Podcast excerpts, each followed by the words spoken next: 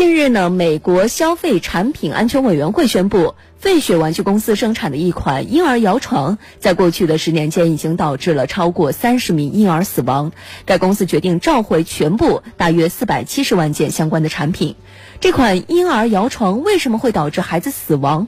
目前在国内市场有没有这款摇床销售呢？来听报道。此次费雪公司召回的不是某一型号的摇床产品，而是 Rock and Play Sleeper 系列的所有产品。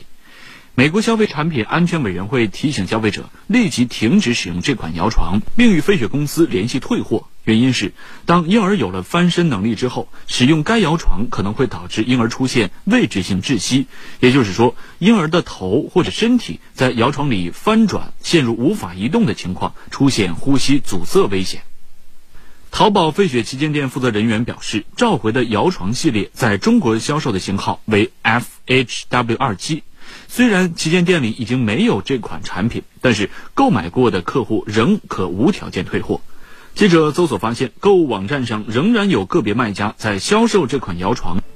四月十五号，记者走访南京新街口地区一家玩具卖场时，发现店内仍然有两款摇床在售，售价最高的一款是一千两百九十九元。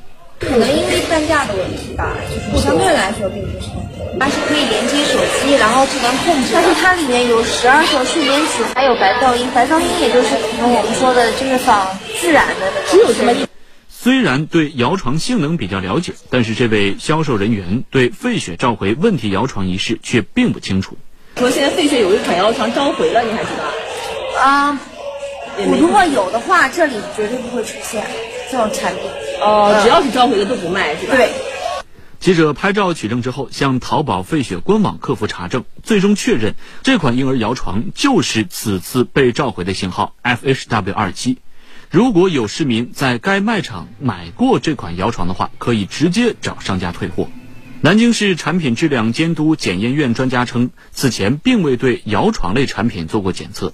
专家同时表示，我国对婴幼儿产品，包括床、衣服和玩具，都有严格的检测指标。不能有锐利的边缘，呃，锐利的尖点，那么以及一些危险的突出物。简单来说的话，就是防止发生指甲卡困这些危险的情况出现。